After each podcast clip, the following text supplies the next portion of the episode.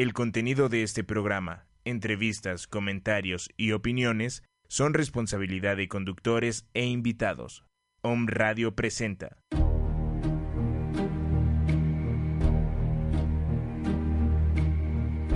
Afirmando tu salud con Lulú Farrera. Afirmando tu salud con Lulú Farrera.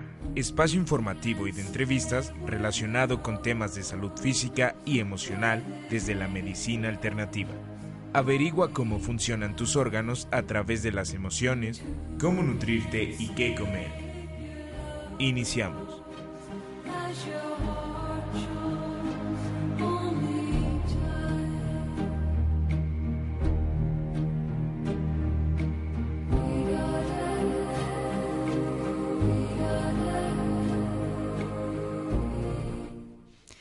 ¿Qué tal? Muy buenos días, queridos amigos de Home Radio. Bienvenidos a este su programa, Afirmando tu Salud con Lulu Farrera. Me da muchísimo gusto saludarles en este maravilloso lunes 20 de febrero del 2017, ya 20 días del mes, ya casi, ya, bueno, ya faltan ocho porque este mes es el más corto del año, ¿no? Entonces, pues bueno, ya casi terminando febrero y esperando pues que hayan pasado un fin de semana muy relajado o muy activo, pero que lo hayan disfrutado y que de alguna manera pues que se la hayan pasado muy a gusto, ¿sí? Eh, los invitamos a marcar a los números de cabina, que es el 249-4602, 249-4602 o nos podrían enviar sus mensajes al WhatsApp 2222 06 61 20 2222 06 61 20 y también bueno me gustaría hacerles una atenta invitación Salud Integral Inteligente bueno a través de su servidora Lulu Farrera los invita al curso taller la terapia de la moxibustión como una técnica curativa contra el dolor que se llevará a cabo el día sábado primero de abril del presente año de 10 de la mañana a 2 de la tarde en la 6 Oriente, número 3, Interior 4, Colonia Centro Histórico. Em, en donde ustedes pues van a aprender, podrán aprender de manera muy práctica y muy sencilla a disminuir o desaparecer estos pues dolores tan tan tan fuertes que se sienten, que nos hacen sentir o nos, nos hacen perder de alguna manera también nuestra tranquilidad, eh, como ciática, por ejemplo, sí, rodillas, que el, el, padecimiento es bastante común regularmente. Eh, tortícolis. La tortícolis es el famoso dolor del cuello, ¿no? Que de repente amanecemos con estos dolorcitos aquí que en cualquier movimiento que hacemos, por leve o pues más fuerte, nos, nos causa mucho dolor. Lumbalgias, eh, la cintura, dolores en la cintura, artritis reumatoide, etcétera, ¿no? Y pues ojalá y podamos contar con su presencia, les va a ayudar muchísimo y les va a servir. Eh, se tienen resultados inmediatos con la aplicación de esta técnica y pues eh, para mayor información podrían contactarme directamente al 2221 2586 27. Les repito nuevamente el número 2221 2586 27. Y pues bueno, eh, el tema de hoy, continuando, vamos a continuar con lo que es la importancia del agua, ¿no? Que también la otra parte de la deshidratación, también hay algo muy interesante, ¿no? Allí que que es necesario que conozcamos, ¿no? O que quizás sí lo sabemos, pero eh, el día de hoy lo vamos a platicar un poquito más enfocado hacia este punto y que de alguna manera les puede ayudar muchísimo y les puede servir como base pues para tener una mejor salud, ¿no? Un mayor bienestar. Y pues bueno, me da muchísimo gusto, sí, contar siempre con la grata presencia de mi querida Isa Aguilar que la consideramos también nuestra nutrióloga de cabecera. No, eh, no, al contrario, Isa, te agradezco muchísimo. Y pues bueno, ¿qué tal? ¿Cómo te fue? Bienvenida, mi querida Isa. ¿Cómo te fue este fin de semana? ¿Qué tal estuvo? ¿Muy activo? Casita. Ah, excelente. pero ya ahorita ah. estamos de regreso para comenzar la semana con todo. Qué rico. aquí con la radio. Qué bueno. Y con el trabajo también. Sí, también. Qué bueno, mi querida Isa, me da muchísimo gusto. Y pues bueno, el tema de hoy justamente, ¿no? Es la hiperhidratación y la retención de líquidos que también se le conoce como hidropesia, ¿verdad? Exactamente. Así es. Pues adelante, mi querida Isa, ¿qué nos quieres compartir hoy? Muy bien. Bueno, antes, antes que nada, yo creo que es bueno mencionar el alimento de la semana. Claro, el que claro. Ya iniciamos la semana pasada. La semana pasada hablamos sobre el jengibre. Así es. Ahora hablaremos sobre una fruta tropical, que es la denominada piña. Delicia. Sí, y esta, bueno, es, eh, para los que no saben, es originaria de Sudamérica, específicamente de Brasil y Paraguay. Eh, su consumo se ha ido extendiendo a otros lugares porque, bueno, por su facilidad de transporte y exportación. Y bueno, también tenemos lo, lo maravilloso de esta fruta que podemos disponer de esta todo el año, ¿no? Gracias a su estacionalidad.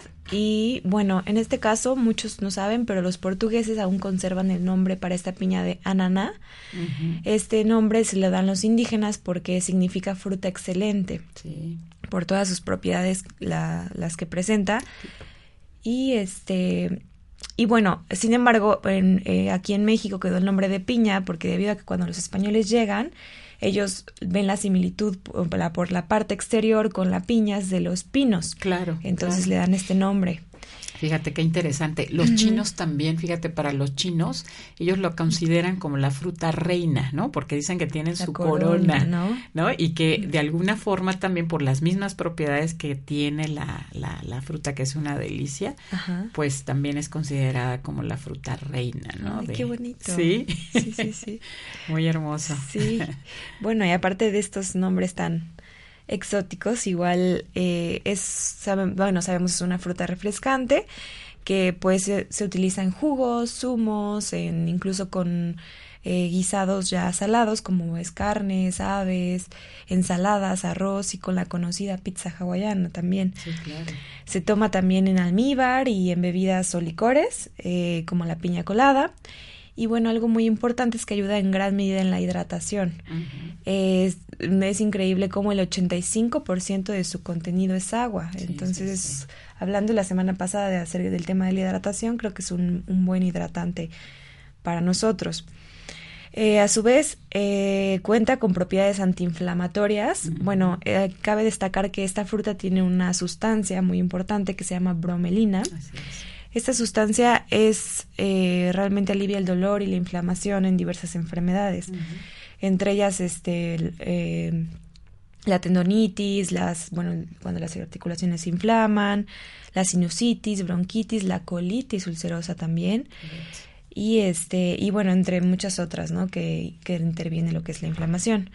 Facilita la digestión, ¿por qué? Porque esta es esta sustancia llamada bromelina también interviene en la digestión de las proteínas. Es una enzima, ¿no? Es que una va a enzima, ayudar. exactamente. Sí, sí, sí. Entonces las enzimas tienen esa característica, Así ¿no? es. De, de ayudar a la degradación de ciertos nutrientes. En este caso son las proteínas y bueno, esto también al ayudar en esta digestión, pues también interviene en el metabolismo. Claro. Eh, por otro lado es antimicrobial, ayuda en la destrucción de parásitos intestinales, Wow. anticancerígeno, porque bueno, la bromelina destruye las nitrosaminas. ¿Qué son las nitrosaminas? Son sustancias que causan generalmente el cáncer de estómago. Es anticoagulante y antitrombótico y cicatrizante. Es antioxidante, igual, igualmente ayuda a, la, a combatir los radicales libres, que son causantes de enfermedades como este el cáncer, la diabetes, enfermedades cardiovasculares, el envejecimiento también ayuda al combate de este, principalmente por la- el contenido de vitamina C con el que cuenta esta esta A comer mucha fruta. piña entonces, Sí, si no sí, quiere si volverse más joven o mantenerse. Y bueno, otros puntos importantes este son que es antidep- ah, bueno, antidepresivo, tiene eh, vitamina B1 tiamina que ayuda en los cuadros depresivos, fortalece el sistema inmunológico, combate el catarro y la garganta irritada. Y bueno, su cantidad de fibra ayuda muchísimo a prevenir el estreñimiento. Wow. Lo que sí hay que tener mucho cuidado y que leí es que acerca de la bromelina, que si este se combina con aspirina u otros anticoagulantes hay mucho riesgo de hemorragia. Oh, sí. Porque como ya tiene la Adelgaza propiedad... la sangre. o- Sí, como tiene esta propiedad anticoagulante, Claro. este, si le sumas un otro anticoagulante, pues generalmente pasa, puede pasar esto. Entonces, sí es algo muy peligroso.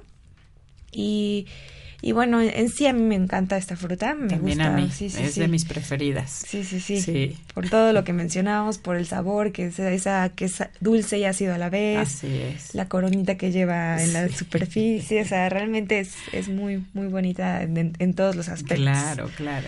Y sí, Pero fíjate que eh, hay una recetita por allí, ¿no? Que se hace a través de la de la cáscara de piña, ¿no? El agua de cáscara de piña, que también, pues, por supuesto, contiene mucha más cantidad de bromelina, ¿no? Se lava bien la, la cáscara y luego se corta toda y se puede poner a hervir, ¿no? En dos litros de agua.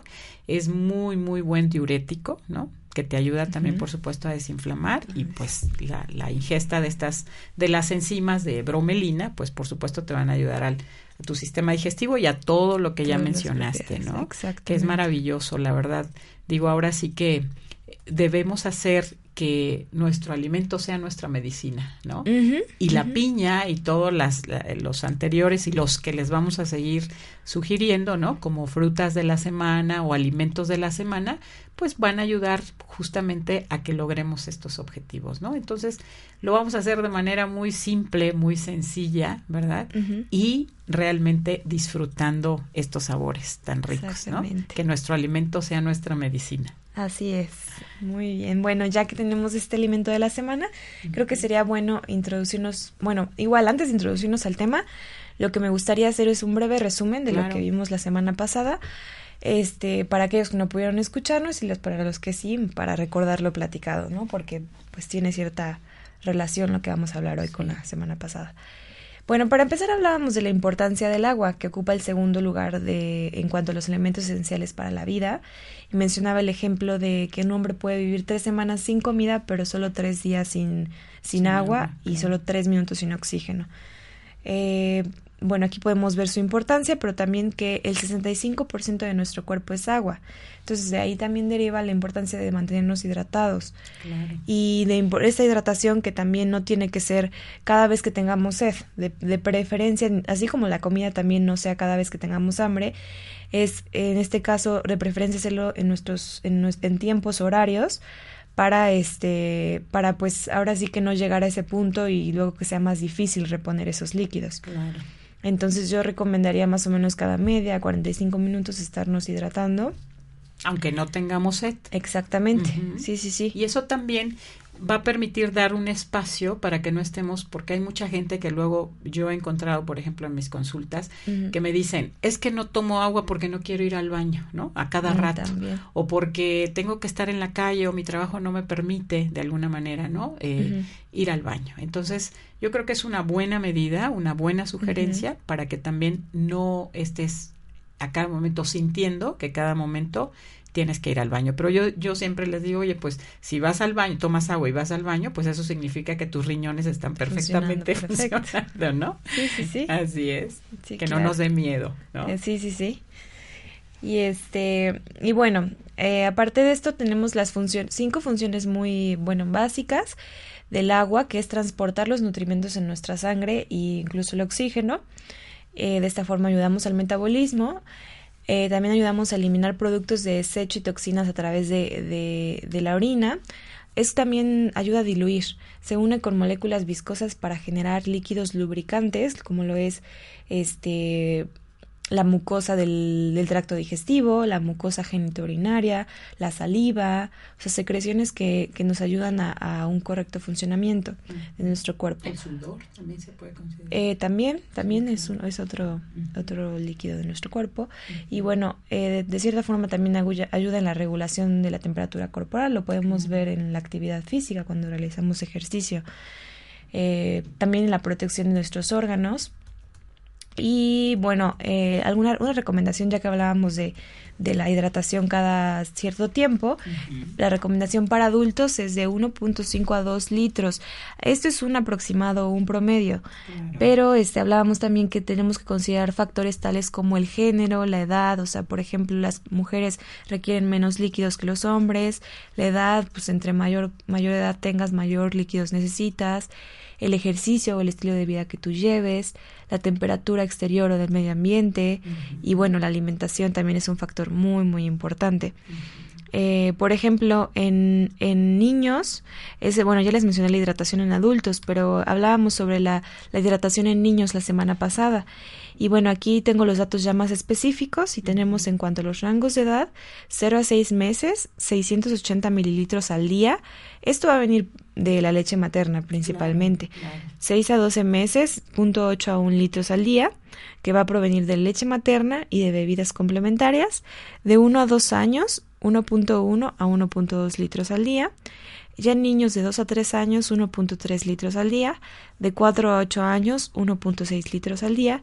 En cuanto a adolescentes niños, 9 a 13 años, 2.1 litros al día. En niñas 9 a 13 años, 1.9 litros al día. En niños 14 a 18 años, 2.5 litros al día. Y en niñas de 14 a 18 años, 2. litros al día. Entonces aquí podemos ver cómo toman en cuenta las edades y también el género, ¿no? claro. Y este y bueno, ya que tenemos todos estos datos y bueno, una te digo una breve introducción a lo que es la, el agua y la hidratación, hablaremos sobre la otra parte de la, de la moneda, ¿no? Que en este caso es la, la hiperhidratación y como mencionábamos, o hidropesia o retención de líquidos, o sea, en este caso.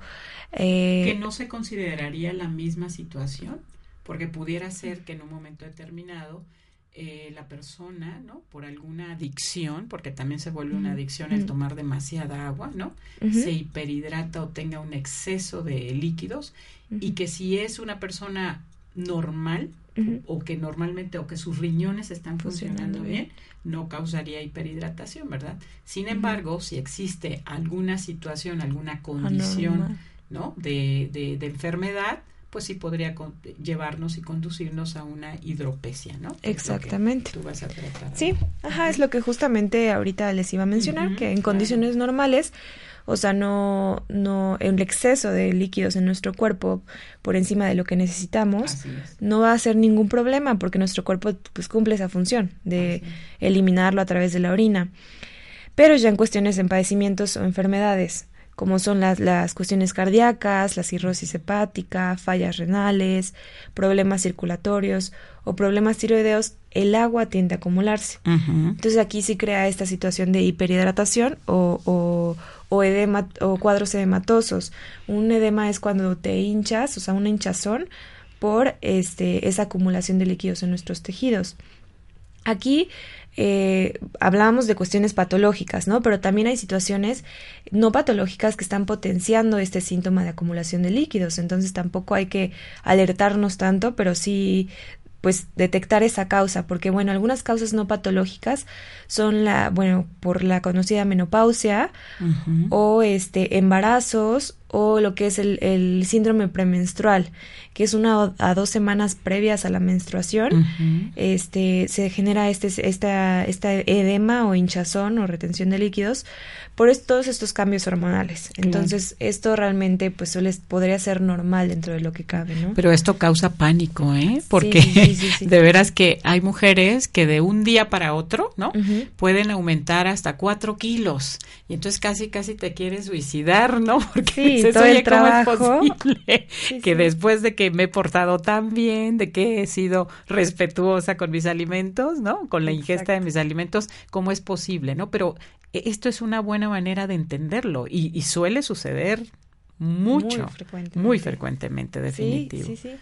Sí, para esto ahorita yo voy a mencionar algunos tips para detectar, o sea, que ese incremento de peso está haciendo por una retención de líquidos. Claro, eso es excelente.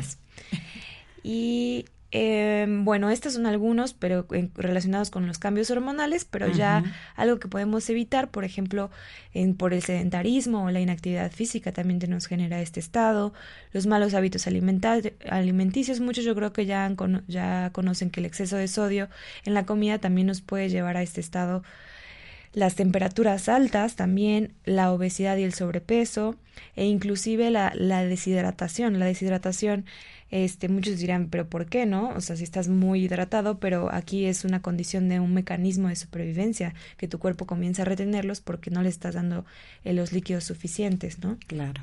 Y bueno, también por deficiencias de vitaminas y minerales como las proteínas, el calcio, el magnesio, vitamina B1, B5 y B6.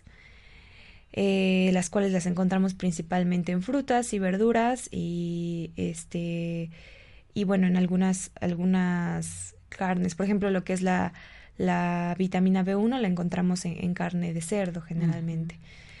Que es la famosa tiamina. Tiamina conocida también como tiamina. Esa esa en leguminosas también, en frijoles, habas, lentejas también podemos encontrar esta vitamina. Y bueno, eh, en caso de que la causa no provenga de cuestiones no patológicas, o sea, sí va a ser necesario acudir al médico y ahora sí que entregarnos para hacer estudios de orina o sangre, dependiendo de los, de los síntomas o la causa. Y bueno, estos análisis nos van a ayudar a saber la salud de nuestro, de nuestro cuerpo y saber de dónde está proveniendo esta, esta situación. Claro. Y bueno, por ejemplo, aquí nos menciona que los análisis de sangre son recomendados para los problemas circulatorios, tiroideos o hepáticos. Y ya los de orina sí son este, recomendados para lo que es, si es alguna falla renal. Bueno, el, en sí el médico es el que te va a decir qué, qué estudios disponer. Claro. Pero sí es, es importante acudir, acudir con el mismo en cuanto se detecten estas, estas características. Bueno, ya lo que mencionaba de, de, de las cómo, detectar esta, esta, este estado, ya sea normal o no, es primeramente, eh, eh, el, como ya mencionábamos, la hinchazón. generalmente se da en tobillos y, piernas, en la parte inferior de nuestro cuerpo. También a veces en las manos. Hay muchas personas que luego pueden identificar con los anillos, ¿no? Que no les quedan, no les entran o les lastiman porque hay mucha inflamación y esto es por causa de una retención, de líquidos, ¿no? Exacto. Sí, sí, sí, eh, en extremidades principalmente. Sí, exactamente. Lo que son pies, manos, e incluso en la cara es un poco menos, común, pero también en los pómulos y en, los párpados. Sí, como bolsitas, ¿no? Se, forman. Ajá. Eh, otra cuestión es la, el aumento de peso que mencionabas, inexplicable, o sea, que dices, ¿por qué aumenté tanto peso si he estado comiendo bien, haciendo ejercicio?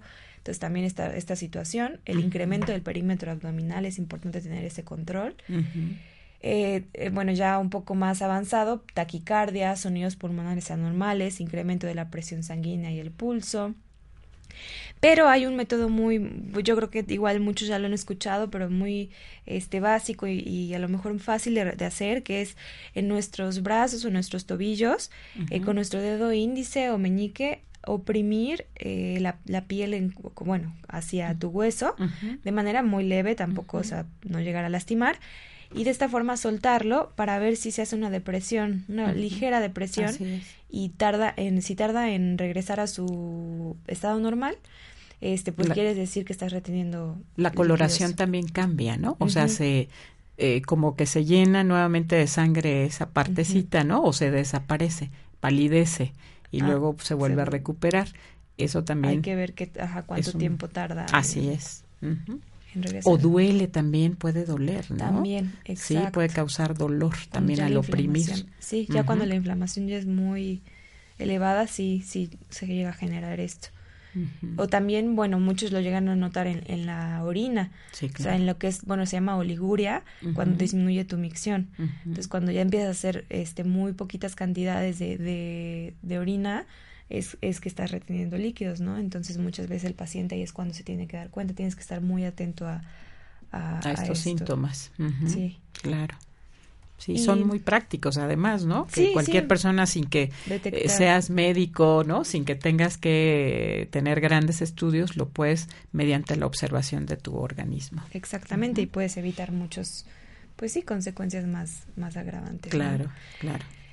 Y bueno, ya en cuanto a la intervención, ya que pudimos, o sea, detectarlo, eh, esto va a depender de la gravedad del exceso, pero independientemente a ello, ya que hablaba en la alimentación sobre el sodio, es importante restringirla o disminuirla. Generalmente este sodio proviene o este exceso proviene de, de lo que es la sal de mesa, de embutidos, alimentos en conserva, enlatados, salsas como Muchos dirían, pues no, pero la mostaza, la mayonesa, catsup, salsa de soya, aderezos, todos esos tienen muchísima sal por, para poder conservar estos alimentos. Entonces, si a pesar de este acatamiento de la dieta que nos prescriben, persisten los signos, es importante eh, considerar las fuentes ocultas de sodio. Muchos no, no, consideran las bebidas. Entonces, también el agua potable puede ser una, una razón por la que se está este, incrementando estos niveles. O bien medicamentos, medicamentos que también son altos en sodio.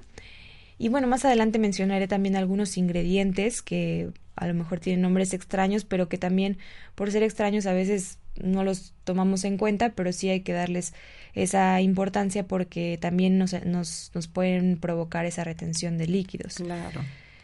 Eh, bueno, en relación también a la, ya que estamos en la, cuestión de la alimentación, el tratamiento es, la alimentación es muy importante.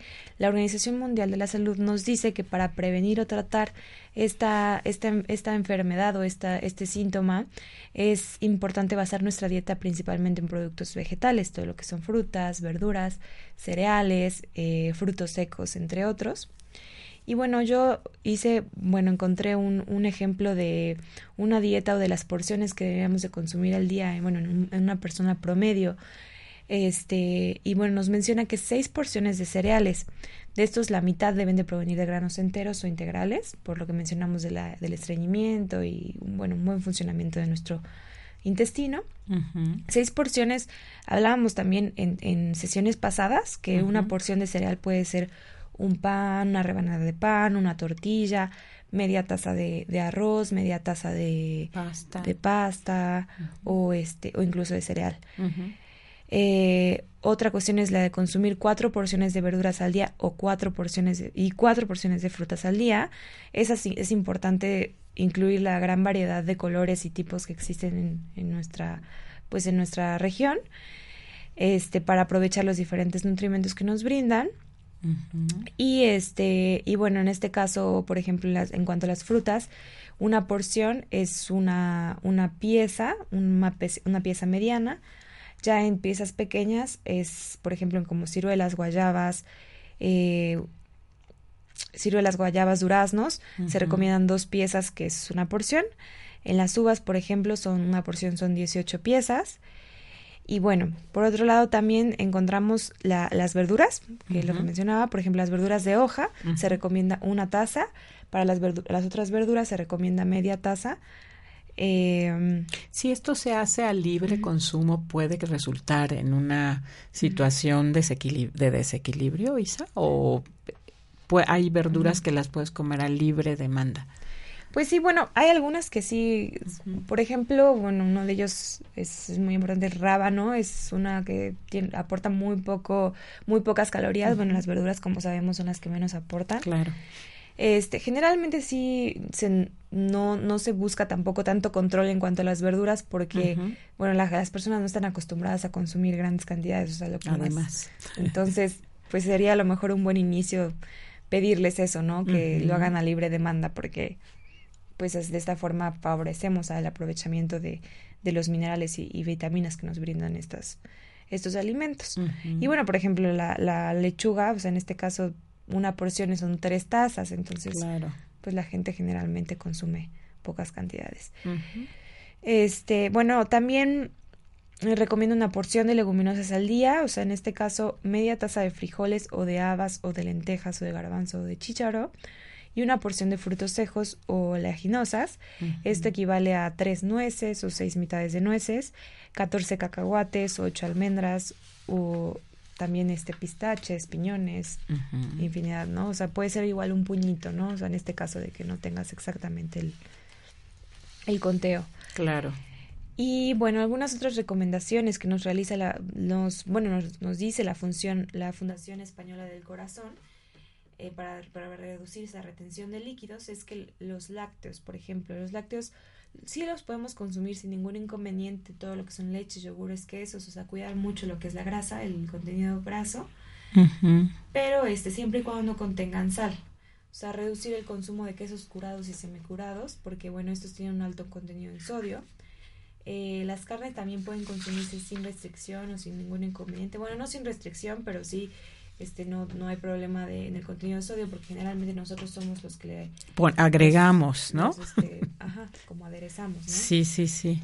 Que también eso en exceso también puede causarnos problema, ¿no? Y no es, digo, no es tan necesario muchas de las veces porque cuando nacemos, digo, si acostumbramos a los niños a ciertos sabores, pues los van a, los vamos a seguir pidiendo toda la vida.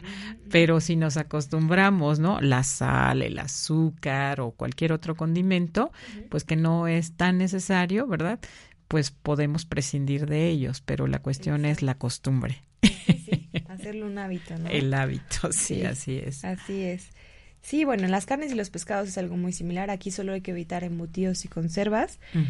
En cuanto a las frutas, verduras y cereales, muchos también dirían, bueno, estos este pues realmente se pueden consumir libremente. Sí se puede, pero ya hoy en día hay muchos productos, entre ellos frutitas deshidratadas que se están haciendo para facilidad de consumo, que ya vienen con mucho sodio o incluso con su chilito este, galletas saladas, entonces hay que cuidar nada más estos productos. Y en cuanto a las bebidas, por ejemplo, el agua mineral, ¿no? Elegir aquella con menos de 50 miligramos de sodio por litro. Eso lo podemos checar en las etiquetas. En las etiquetas, exacto. Y bueno, podemos hacer la conversión ahí directamente. En caso de Un día vamos a hablar de eso que también me parece muy interesante. Sí, de, leer las etiquetas. La lectura de las etiquetas, ¿no? Y bueno, ya este, como para terminar, o sea, otros puntos importantes que debemos tener al día a día es lo que hablábamos, la hidratación. O sea, ocho vasos diarios de cajón y este porque bueno, nuestro cuerpo si se deshidrata, como ya mencionaba, llegaba ese mecanismo de, de supervivencia, entonces comienza a acumular esos líquidos. Revisar la lista de ingredientes, estos son los alimentos que les mencionaba, que hay que cuidar estos ingredientes, o sea, que llevan glutamato, por ejemplo, glutamato monosódico, nitrato de sodio y los nitritos. Eh, bueno, para empezar, estos son cancerígenos, ¿no? Independientemente de que pueden provocar la retención de líquidos. El sodio y benzoato de potasio, los edulcorantes artificiales como lo es el aspartame, la sacarina y la sucralosa, el jarabe de maíz alto en fructosa, colorantes alimentarios. Estos realmente son ingredientes luego ocultos, ¿no? Que son que no son buenos para la salud y que pues al ver los nombres raros pues realmente dimos, bueno, como que los aceptamos, ¿no? Claro. Pero bueno, en este caso hay que tener mucho cuidado porque pues nos puede causar no solamente esa retención de líquidos, sino también son algunos aspectos cancerígenos. Otro tipo de problemas, de enfermedades. Exactamente, y obesidad, sobrepeso, y pues obviamente no. Y bueno, cambiar nuestro estilo de vida también, o sea, eso sí siempre recomendarles el ejercicio. El ejercicio es de base, de cajón en nuestra vida. O sea, mínimo 20 minutos al día, dedicarle ese tiempo de actividad, más para esas personas que pues se encuentran en oficinas y que no tienen esa, esa oportunidad, pues previamente pararse un poquito más temprano para realizar esta actividad física y no, y no caer en esta retención de líquidos. Eh, también este elevar nuestras piernas. Muchos no, no, no tienen este hábito hay algunos que sí. Elevar las piernas para este evitar estar mucho tiempo sentado de pie en caso de acostarse o sentarse elevamos las piernas más o menos acostados, o sea, 30 centímetros por encima del nivel del corazón. Entonces, esto lo podemos hacer poniendo almohadas o algunas cobijas y de esta forma ya estamos este, contribuyendo, ayudando a esta, esta mejor circulación. ¿No?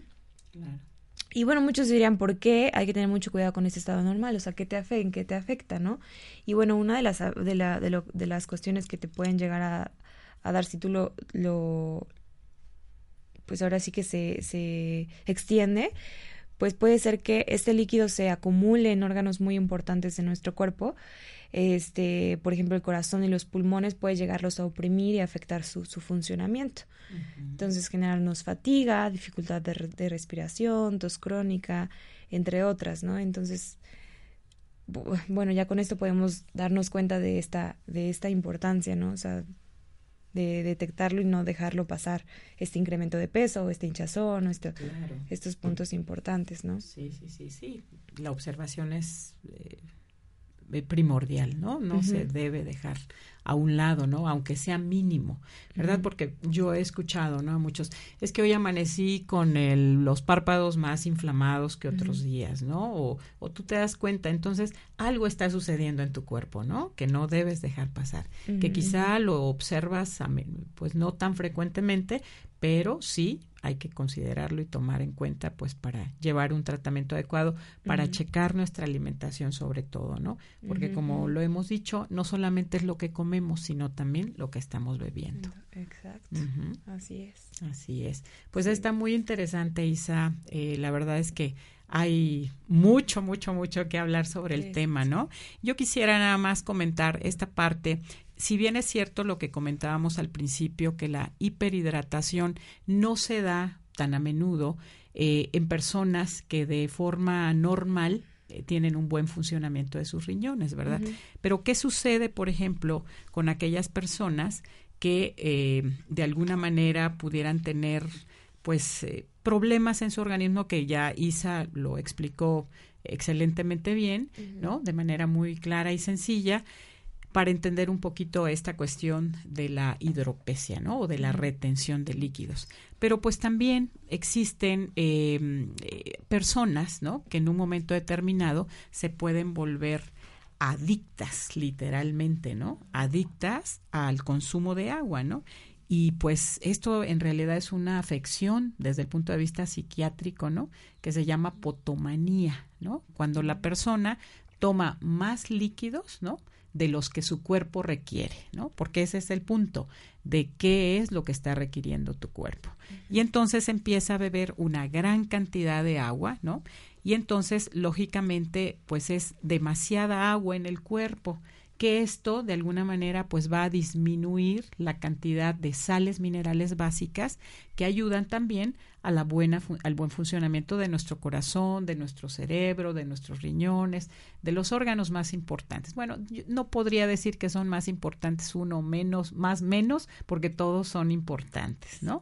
Eh, todo nuestro cuerpo es tan maravilloso, tan sabio, pues que de alguna manera si se, debilita, si se debilitara uno, pues va a repercutir en otro y entonces lógicamente esto nos puede causar un desequilibrio que sería pues igualmente a una enfermedad, ¿no? Y entonces, bueno, eh, la hiperhidratación de alguna manera eh, puede constituir, es decir, el exceso de agua que nuestro cuerpo estuviera requiriendo, ¿verdad? Podría, eh, podría eh, dar como resultado una disminución en la concentración de sodio en la sangre, ¿no? A esto se le conoce como hiponatremia, ¿sí? Es decir, eh, y para que esto suceda en realidad, ¿verdad? O se comprometa alguno de nuestros órganos, como la hipófisis, los riñones, que la hipófisis controla de alguna manera esta cuestión de la, de, la situación de la saciedad del agua, ¿no? En un momento determinado. Entonces, eh, el hígado, el corazón, deberíamos estar, eh, pues, bebiendo, este, de forma habitual, aproximadamente más de eh,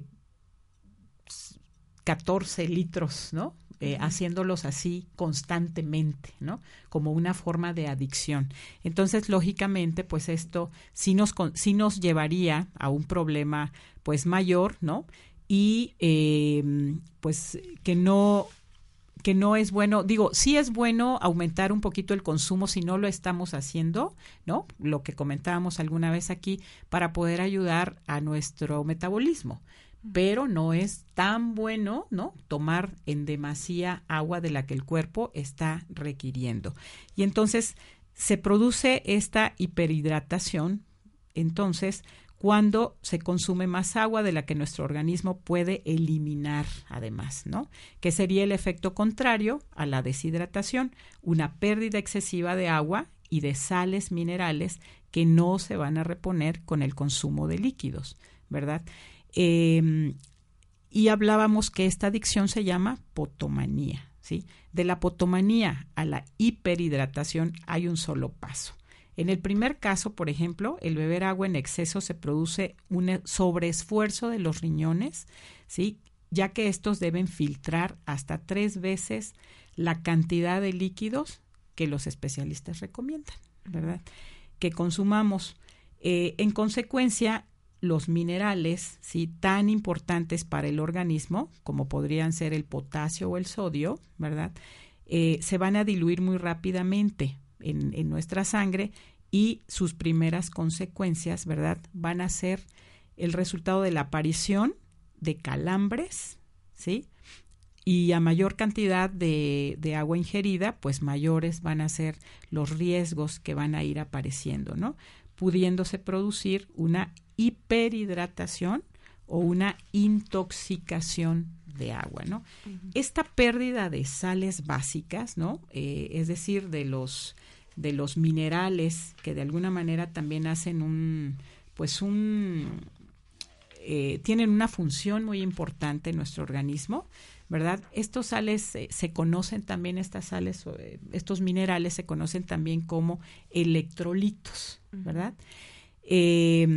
Y están en todos los líquidos de nuestro organismo. Y estos también tienen una carga eléctrica, ¿no? Que van a definir también nuestro pH. El pH, ya alguna vez lo mencionábamos aquí, eh, se refiere al potencial de hidrógeno, ¿no? Que mide la acidez o la alcalinidad de nuestra sangre. Es decir, que tanto oxígeno, si estamos muy ácidos, pues nuestros niveles de oxígeno en sangre disminuyen y hay una mayor cantidad de hidrógeno que sería lo contrario de una eh, alcalinidad, necesitaríamos estar con una mayor, más bien estamos con una mayor cantidad de oxígeno en la sangre y menos hidrógeno. Y esto, lógicamente, estos extremos no son nada buenos, ¿no?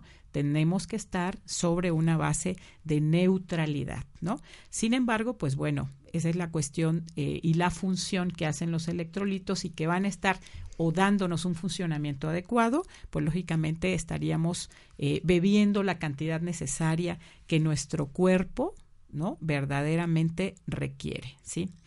Eh, y como decíamos, determinan el nivel de hidratación también y el pH de nuestra sangre y de los demás líquidos corporales y el funcionamiento también eh, de nuestros de nuestro sistema nervioso y de nuestros músculos, ¿no?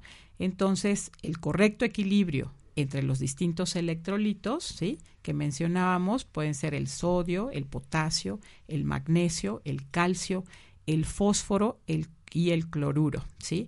Esto nos va a dar, eh, pues, que tengamos un em, equilibrado funcionamiento que nos va a llevar a una salud, ¿verdad? Cuando existe un desequilibrio en los niveles de electrolitos en el cuerpo, la persona podría sufrir algunos de los siguientes síntomas, ¿sí? Espasmos o calambres musculares, que ya lo habíamos mencionado, palpitaciones y pulso irregular, también podrían llegarse hasta convulsiones, dolores de cabeza, parálisis, ¿sí? intermitente o parcial, fatiga, dificultad para respirar también, podría causar confusión y trastornos nerviosos también como ansiedad, ¿sí? Entonces, imagínense también estos excesos. Digo, nada en la vida debe ser extremo, ¿sí? Necesitamos, pues, estar en un nivel intermedio, ¿no? Buscando siempre un equilibrio. Y esto, pues, lógicamente nos va a llevar también a un punto, pues, de salud, ¿no? Entonces... le tengo una pregunta. Y entonces, esta cuestión de, de excesos y de las sales básicas va ligado a, a, cuestiones patológicas o tú lo mencionas ya como en condiciones normales, lo que puede llegar a ocurrir? No, no, no, no. Esto es... es decir, si tú eh, normalmente tomas la cantidad que tu cuerpo requiere, es decir, podría ser hasta un consumo de, no sé, si tu cuerpo realmente está deshidratado, ¿no? Hay personas que pudieran estar tomando hasta 7 litros de agua, ¿no? Y quizá no les pase nada, ¿verdad? Pero si continúan, ¿no? Constantemente y rebasan totalmente esta cantidad, pudieran llegar aún en condiciones a una persona normal o que tuviera una salud estable, pudiera llegar a estos excesos, ¿no? Y se le conoce también como una intoxicación, ¿no? Por agua, ¿sí? Fíjate que hay muchos deportistas también, ¿no? Que en un momento determinado pudieran, pudieran llegar a este tipo de situaciones pero pues también de, por estar haciéndolo regularmente, ¿no? Tomar más de la cantidad que tu cuerpo requiere. Es, es, cierto que sobre todo los deportistas, eh, por así decirlo, eh, que hacen el deporte ya como una profesión, ¿verdad? Este, pues lógicamente sí van a requerir un consumo mayor de, líquidos, ¿no? Entre ellos, por supuesto, eh, tendrían que estar recurriendo a, ciertos sueros, ¿no? Ya, eh, no sé, las personas, por ejemplo, que, que, que participan en estos maratones eh, pues de muchas horas, ¿no? eh, los Ironman, ¿no? Por ejemplo, pero pues sí se recomienda que ellos sí consuman, ¿no? Aparte del agua, que sería la base, por así decirlo, para conseguirnos, eh, para mantenernos hidratados, ¿no? Adecuadamente, sí se recomienda que consuman bebidas especiales, ¿no? Que contengan suficientes electrolitos para reponer lo que están perdiendo.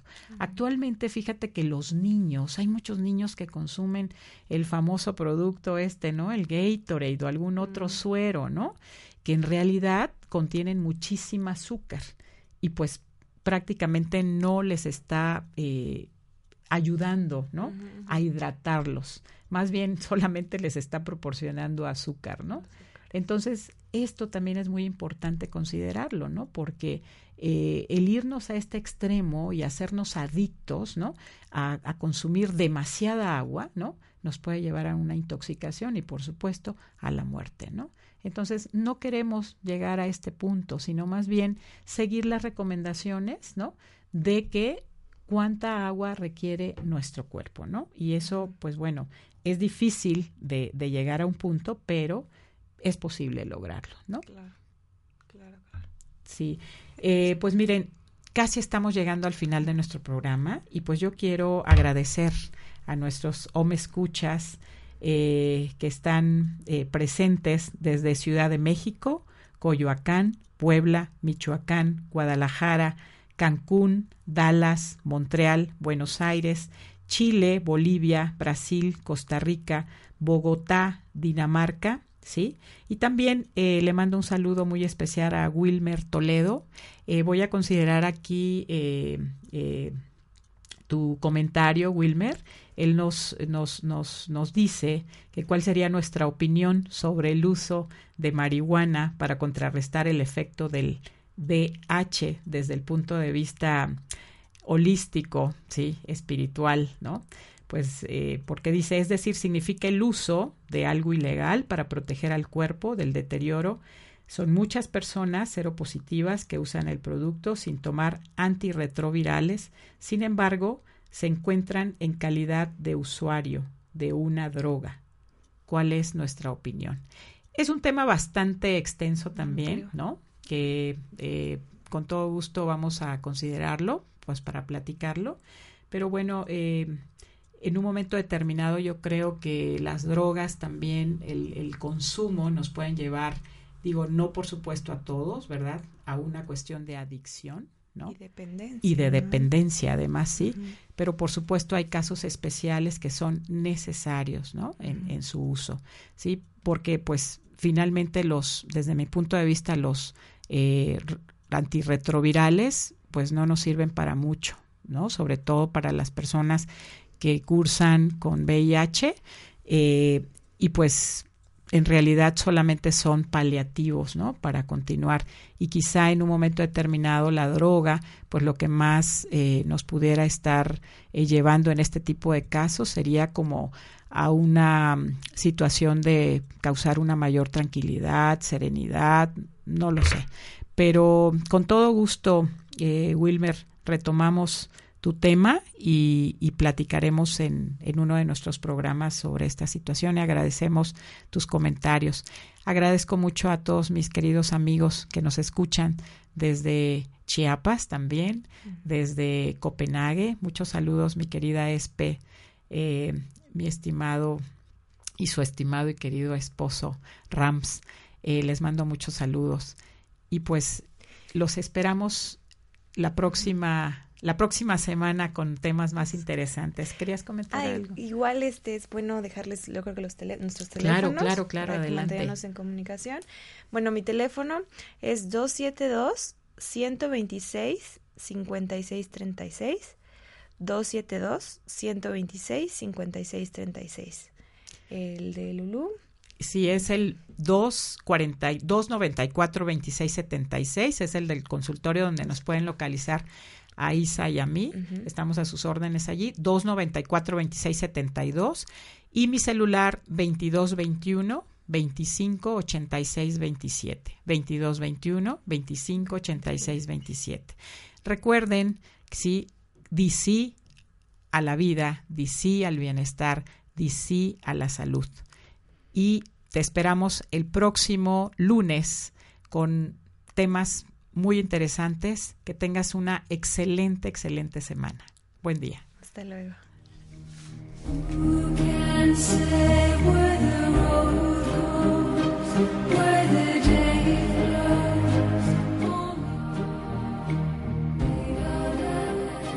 Escucha la próxima semana a Lulú Farrera con más temas de salud mediante las terapias alternativas. Mediante las terapias alternativas.